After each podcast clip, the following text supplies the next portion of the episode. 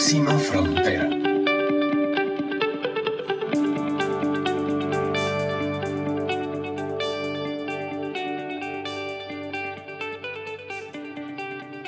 Hola, hola, nuevamente un gusto saludarles. Yo soy Carla Chávez y esta es Próxima Frontera.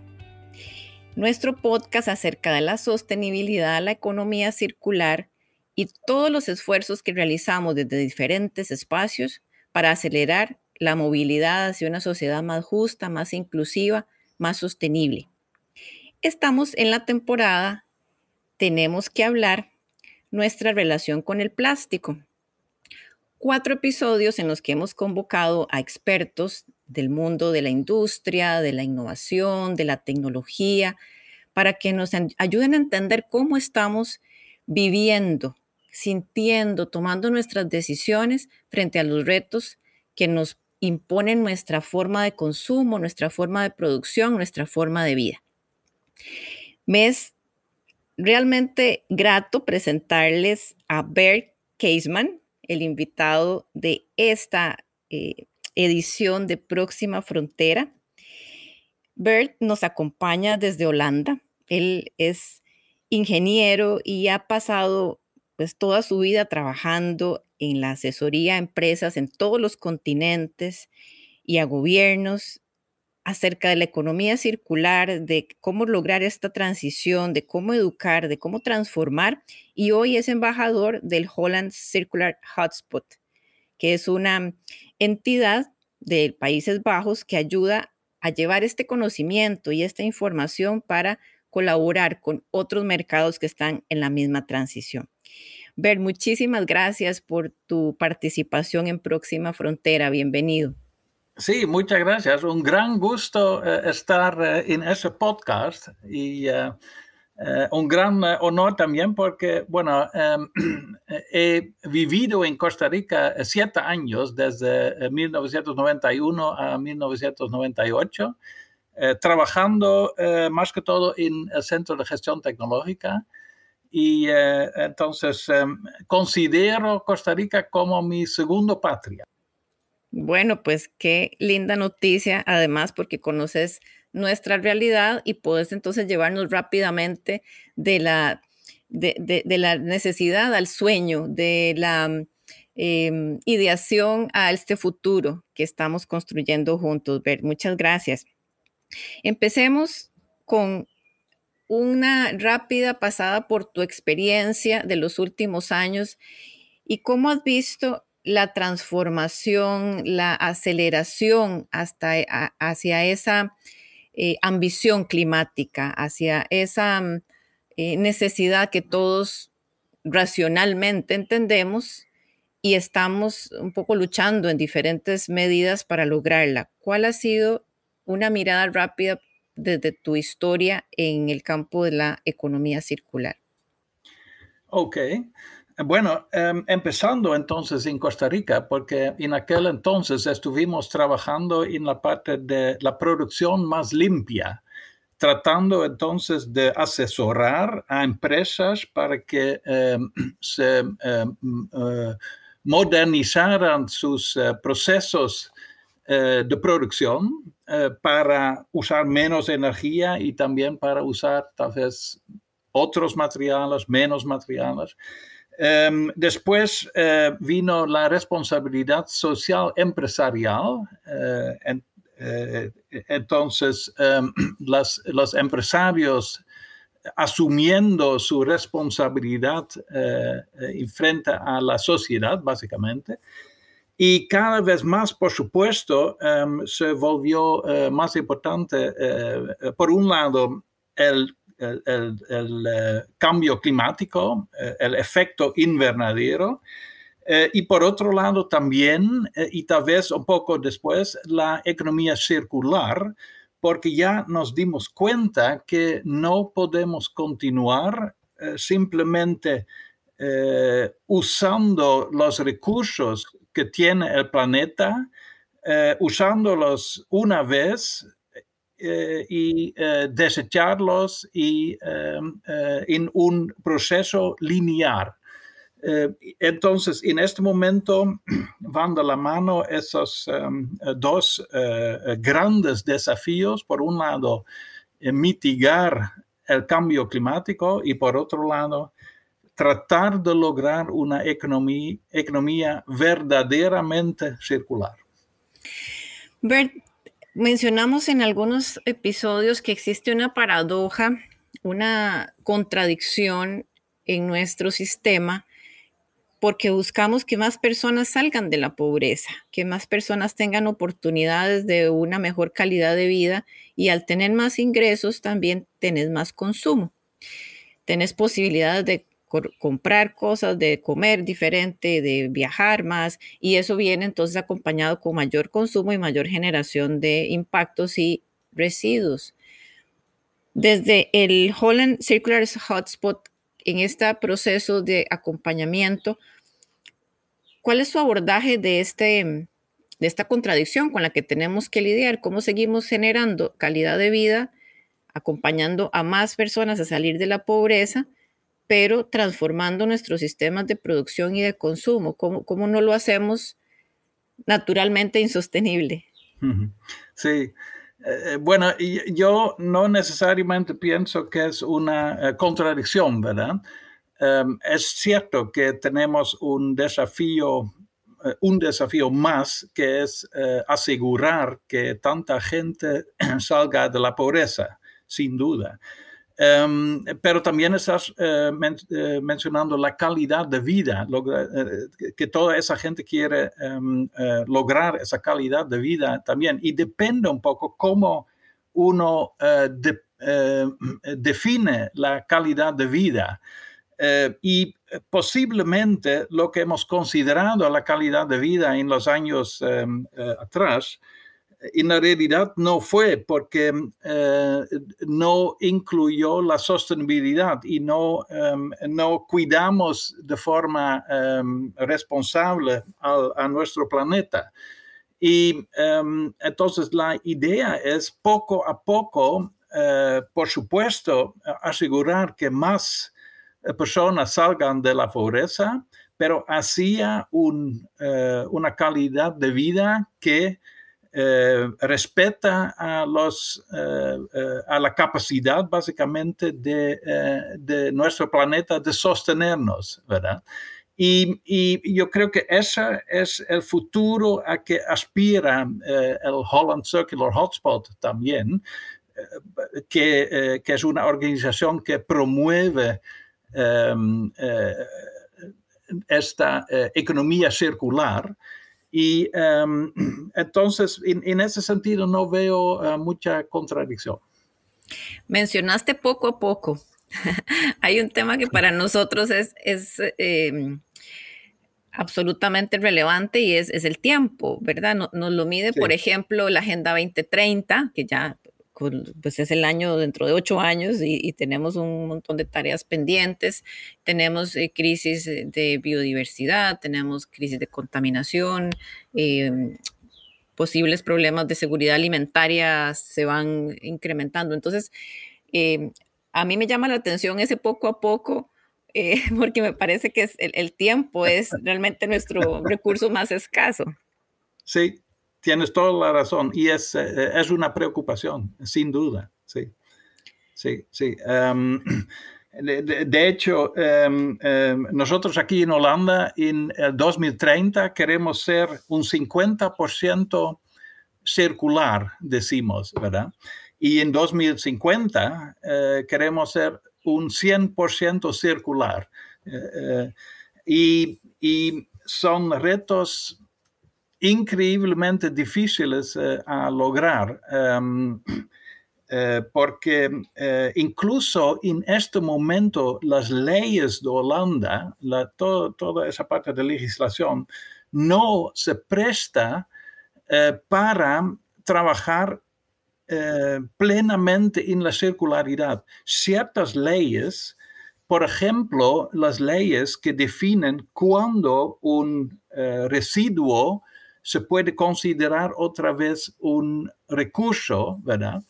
Em, eh, hay leyes que, por supuesto, tienen, tienen su razón, porque esas leyes quieren proteger al ciudadano, sin embargo, frenan ese viaje a la circularidad.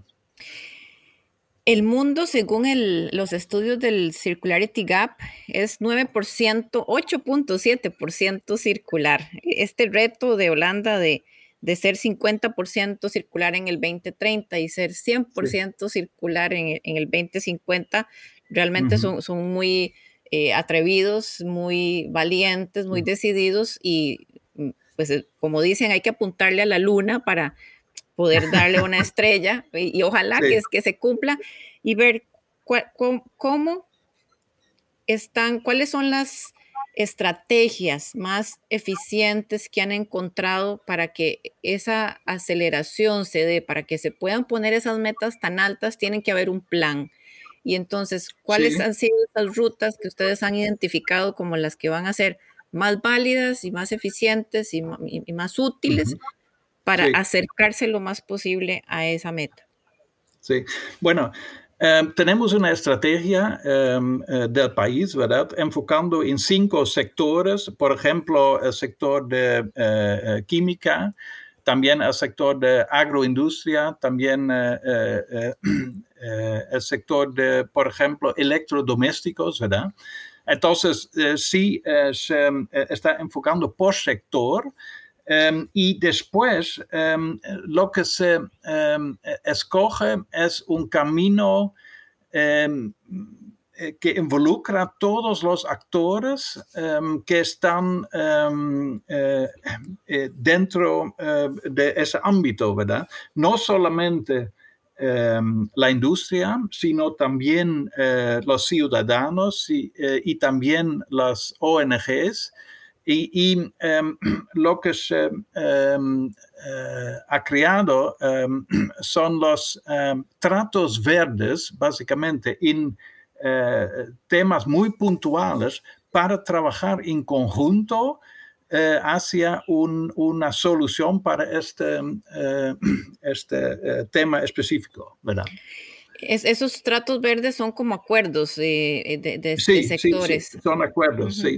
Acuerdos eh, que en sí em, son básicamente mesas para, para em, discutir eh, los diferentes temas, pero sí em, el gobierno eh, está más anuente de apoyar el proceso también con, con, por ejemplo, subvenciones, por un lado, ¿verdad? Y también em, eh, para ajustar la eh, legislación donde sea necesario. Cuando hablamos de gobierno, empresas, ciudadanos, ONGs, estamos hablando de personas. Estamos hablando incluso de personas que tenemos múltiples roles. Yo puedo estar en el gobierno, pero también soy consumidor. Y yo puedo tener una empresa, pero también eh, me vinculo con alguna ONG o, también todos al final somos consumidores y consumidoras. Entonces, llevemos esto un momentito al plano personal. ¿Cuál es el, el sentir? ¿Cuál es, ¿Cuál es esa diferencia en las emociones, en el sentir de las personas que están moviendo estos diferentes sectores y que deben buscar estos tratos verdes o estos acuerdos y alianzas. Sí. Em, bueno, eh, tal vez, em, eh, digamos, cambiar eh, a, los, a los holandeses en, en, nuestro caso, ¿verdad? Es la parte más difícil. y, y, incluso a mí, ¿verdad? Eh, eh, eh, por ejemplo, a mí me gustaría ser más vegetariano, ¿verdad? Pero, y, mi esposa, a mi esposa le gustaría aún más, pero ha sido difícil para mí hacer el cambio, ¿verdad? Y es un proceso de poco a poco. Em, y algunos están más eh, anuentes que otros de hacer esos tipos de cambios. Eh, eh, yo veo ahora que los jóvenes tienden a ser más circulares, por ejemplo, en sus, bueno, en, en, en, en, lo que coman, ¿verdad? Por otro lado, también un, un, un asunto em, con carros entonces, hace algunas décadas, em, eh, tener un carro fue algo muy importante para incluso los holandeses, ¿verdad? Hoy en día, para los jóvenes, la propiedad de un carro ya no es tan importante. Es algo, es algo que realmente ha cambiado y yo creo que, y, por ejemplo, eh, están mucho más em, eh, anuentes de eh, compartir carros, porque hay esquemas de básicamente carros públicos, ¿verdad? Em, un carro que se pone en el centro de la ciudad y diferentes personas pueden usar ese carro, por supuesto, con el apoyo de Internet, porque eso es una herramienta que podría ayudar mucho a la circularidad. Entonces, eh, bueno, esos sí son cambios que eh, a mí me ponen eh, feliz. Voy a aprovechar esta respuesta que me diste, Bert, porque tenemos la participación de Christopher Bros, que es un colega costarricense que ha estado haciendo intervenciones en esta temporada y que habla exactamente de lo que acabo de mencionar, la tendencia de la servitización, de moverse de producto a servicio y las transformaciones que estamos viendo en algunos sectores específicos como la moda, la construcción. Así es que escuchemos un segundito la intervención de Chris. Para mí, en lo personal y sin caer en un optimismo iluso, el futuro pinta muy prometedor. Lo que pasa es que es muy difícil hablar de forma general porque cada sector o cada industria y cada país está teniendo una proyección distinta. Voy a dar dos ejemplos. En el mundo de la vestimenta, la industria se está adaptando para no utilizar sustancias químicas tóxicas, para que utilicemos más la ropa, para mejorar radicalmente la cadena de reciclaje, hacer un uso de energías renovables, etcétera, etcétera, etcétera. En el mundo de la construcción, este mundo que es importantísimo para la economía circular porque es el único capaz de utilizar todos los residuos que hemos producido hasta el día de hoy, las constructoras están viendo cómo evitar justamente materia prima virgen. Están utilizando desechos y estoy viendo que están utilizando además desechos a través de ciclos cerrados que son muy importantes para la economía circular. Porque ¿qué pasa si utilizo desechos pero no estoy contemplando cómo los voy a recuperar?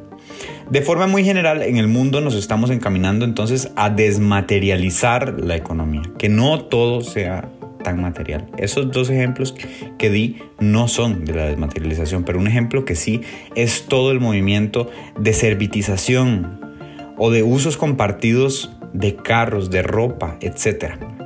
Estamos innovando en los materiales que utilizamos y estamos viendo cómo vamos a poder hacer para recuperar y reincorporar todos los residuos que producimos y que hemos producido hasta el día de hoy.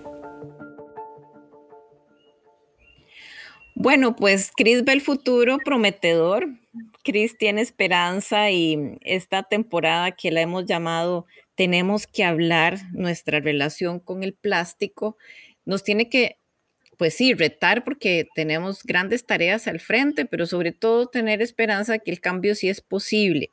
Ver, vas a estar en Costa Rica próximamente para dar una charla acerca del futuro del plástico en la economía circular.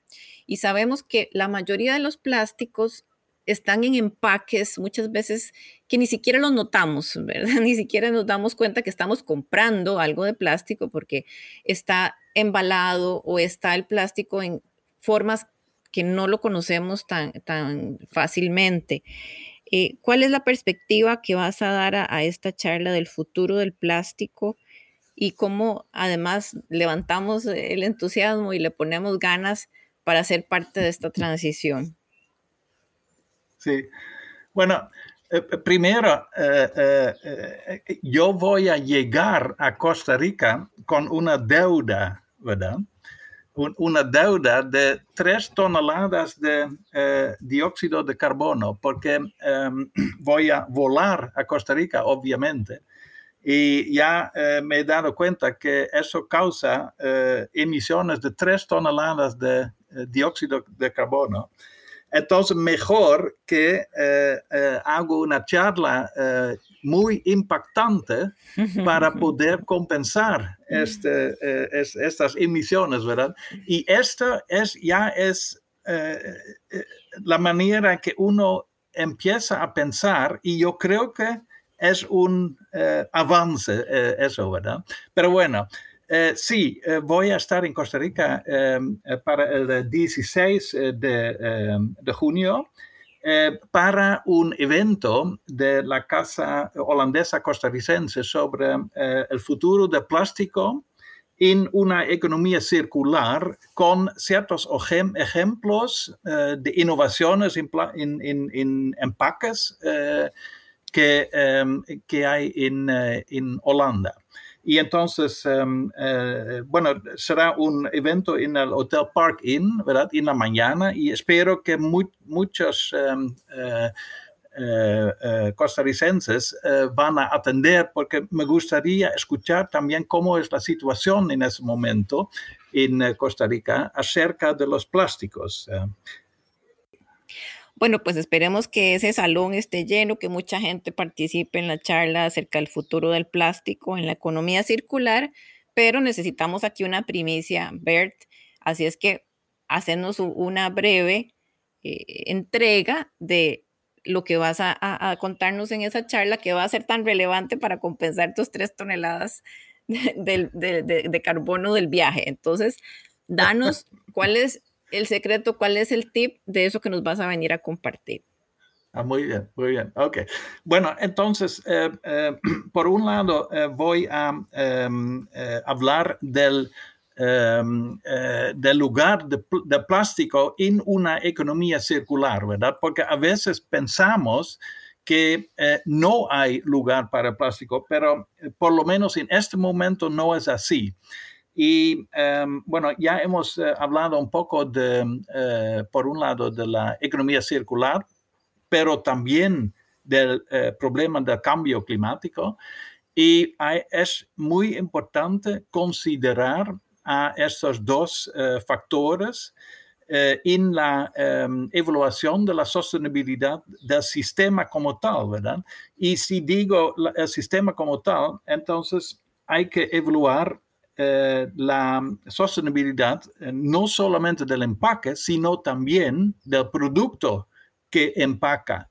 Eh, porque, bueno, obviamente los empaques tienen, y, por lo tanto el plástico tiene características muy favorables. Por ejemplo, es muy flexible, es barato y protege a productos, incluso a los productos alimenticios.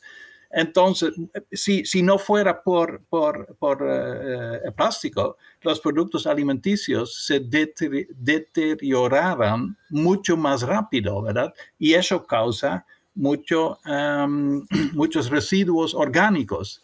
Entonces, eh, un punto es, hay que evaluar la sostenibilidad del sistema y por otro lado, un, punto muy importante que eh, voy a, eh, eh, de, que voy a hablar es que un empaque sostenible y, tal vez el uso de plástico sostenible en Holanda no necesariamente significa que el, el mismo uso del plástico en Costa Rica sea sostenible también.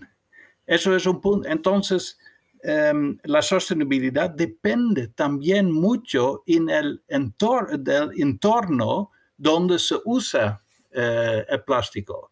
Eh, y eso tiene mucho que ver, por supuesto, con la eh, infraestructura de manejo de residuos que hay en el país.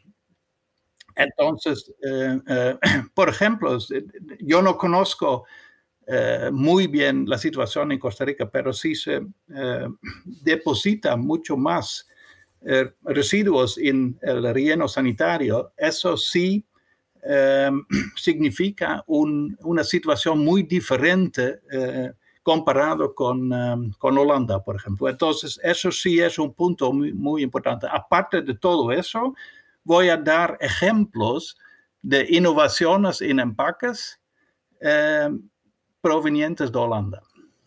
Excelente. Bueno, ojalá que podamos aprender mucho de esa experiencia. Y sí, en el país se, se llevan varios años eh, haciendo grandes esfuerzos, porque la política pública la tenemos desde hace 12 años, una ley de gestión de residuos, tenemos varias decenas de reglamentos y mm, decretos e, y, actualizaciones de esa ley, tenemos estrategia, eh, pero bueno, al final cuando empezamos a ver por qué reciclamos lo que reciclamos o por qué reparamos lo poco que reparamos o por qué vamos ahí atrás, ¿verdad? Hacia atrás, sabiendo que el reciclaje es la última, posiblemente o la penúltima eh, peldaño de la economía circular, eh, tiene mucho que ver con la educación de nuestras ciudadanos y ciudadanas y con la conveniencia que se ha desarrollado para hacer todo este, este proceso eh, útil y, valioso para todos, ¿verdad? La palabra clave aquí es valor. ¿Qué gano yo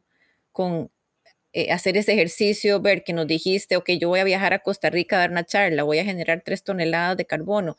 Eh, casi que ese es el, el, llamado de la economía circular. Siempre no es que es bueno o malo, sino que es el análisis de mis impactos y la toma de decisión consciente, ¿verdad? Em, voy a ir, tiene un impacto, lo, lo, voy a compensar de esta otra forma, em, voy a comprar esto, voy a comer carne o no, como decías ahora, voy a ser un poquito 5% más vegetariano todos los meses. Eh, ¿Qué significa eso? Es, es un tema de conciencia y, pues tenemos a veces que elegir cosas que sabemos que no son del todo sostenibles eh, pero tenemos que hacerlo conscientemente, no en automático, eh, no, no porque simplemente lo hemos hecho siempre así, sino porque es eh, una, una, una, decisión que tiene que ir acompañada de, de, información, ¿verdad? Decisiones informadas, conscientes y también solidarias. A veces es muy cómodo hacer ciertas cosas para mí, pero estoy causándole un problema a los demás. no estoy separando mis residuos en casa y le estoy pasando el problema al municipio, no estoy eh, revisando eh, si mis residuos orgánicos podrían quedarse en, mi compostera y le estoy entonces trasladando un problema a la sociedad. Eh, entonces creo que todo pasa por la educación, la conciencia y a partir de ahí podríamos ver algunos cambios. si tuvieras que, te doy la varita mágica, Bert, en este momento, eh, está en tu control una varita mágica y pudieras decir que para el 2050, ¿verdad? Esa ambición que, en tu país han fijado, eh, ¿qué, deseo pedirías? ¿Qué, ¿Qué, tendría que transformarse? ¿Qué tendría que cambiar así de un día para otro con esa varita mágica? ¿Cómo la utilizarías para llegar a la, a la fecha del 2050 con el objetivo cumplido. Sí, bueno, eh, eh, por un lado, francamente, yo no creo que em, vamos a hacer eh, un 100% circular en 2050, ¿verdad? Em, y ni siquiera es, ni siquiera deberíamos querer eso, porque en su consecuencia final, em, digamos, el, eh, eh, el, último toque es demasiado difícil. Entonces, siempre habrá fugas eh, hasta cierto punto de materiales, etc. Pero, pero podemos llegar tal vez a un 90% y eso ya sería un, un éxito fabuloso.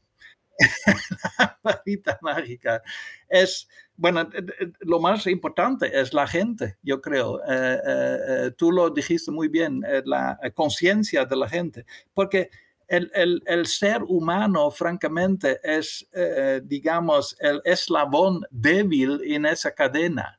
es impredecible, no hace lo que prognosticamos que, que, hará y, eh, eh, entonces, y, necesita cambiar en todos los, eh, en, muchos sentidos. pero es un cambio para bien, porque sí em, estoy completamente convencido que em, vivir en un mundo circular brinda una mayor calidad de vida a la gente. Bert, nosotros tenemos en, en, este, en esta temporada el, como el supuesto de que tenemos que repensar esa relación con el plástico, no tenemos que definitivamente terminar, ¿verdad? No se trata de un divorcio, no se trata de una ruptura, tenemos que buscar un punto medio, un punto de eh, reconciliación, de, balance, de, una relación sana. Em, con tu experiencia en diferentes mercados tan diferentes como el africano o el asiático o el americano, también trabajaste en Colombia, en Perú, viviste en Costa Rica y en Europa, ¿podrías identificar eh, algunas diferencias de, esta, de este carácter, de nuestra idiosincrasia, de, de estas personalidades pues, que tenemos un poco este, arquetipadas, ¿verdad? tenemos arquetipos distintos por continentes, la, mm, la, disciplina y tal vez la rigurosidad de los europeos o también una cosa muy disciplinada de, algunos asiáticos, eh, los latinos, por otro lado, somos todo lo contrario, ¿verdad? Muy eh, eh, para bien, un poco desestructurados. Entonces, conociendo estos arquetipos, eh, ¿cómo podrías ver que esta transformación, cómo podemos aprovechar esas personalidades de los diferentes lugares del mundo, sabiendo que el planeta es uno, que tenemos todos el mismo reto, pero con estos arquetipos y personalidades tan distintas, ¿qué podríamos sacar provecho de uno y de otra?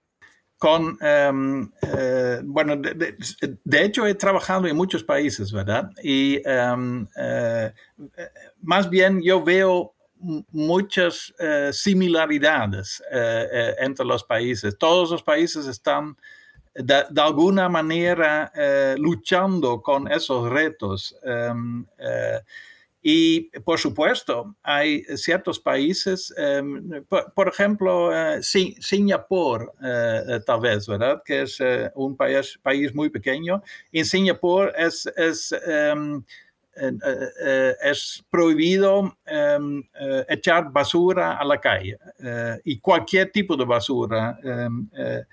Em, y, em, entonces la gente recibe multas por hacer eso. Por supuesto, eso es una manera de mantener la calle limpia. Eso sería imposible en Holanda y yo creo que sería imposible en Costa Rica también. Eh, simplemente porque no va de la mano con, eh, eh, digamos, la idiosincrasia de la gente. Em, em, entonces hay que hacerlo de otra manera. Yo creo que en el caso específico de Costa Rica,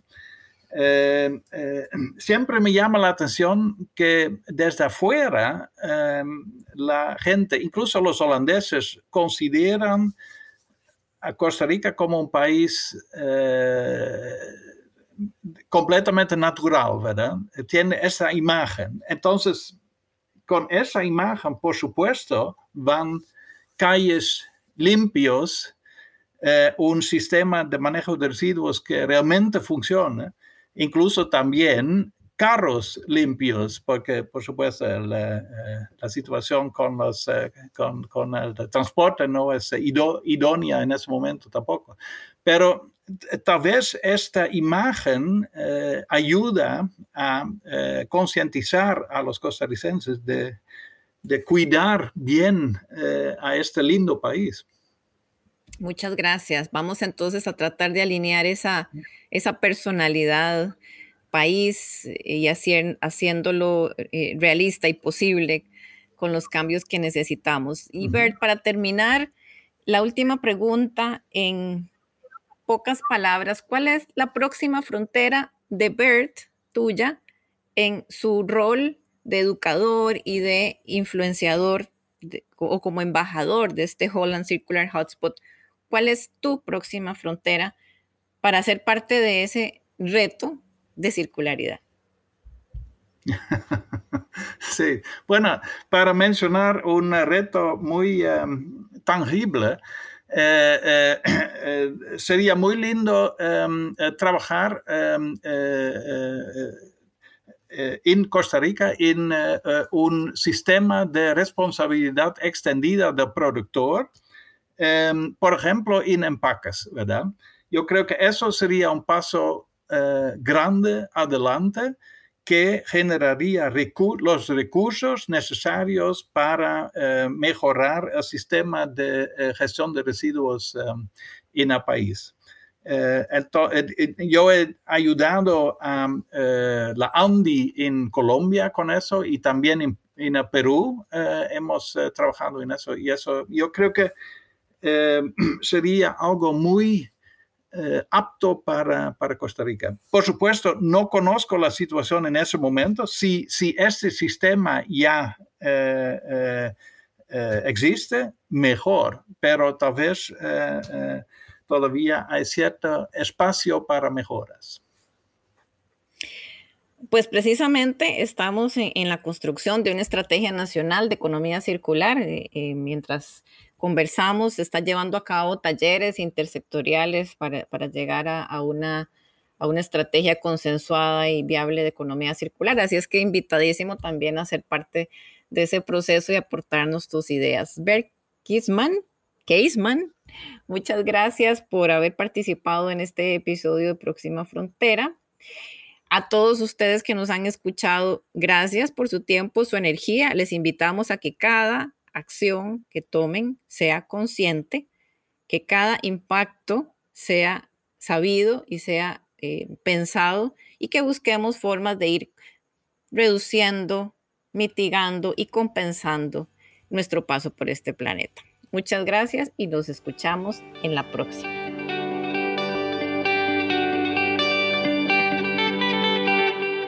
Próxima frontera.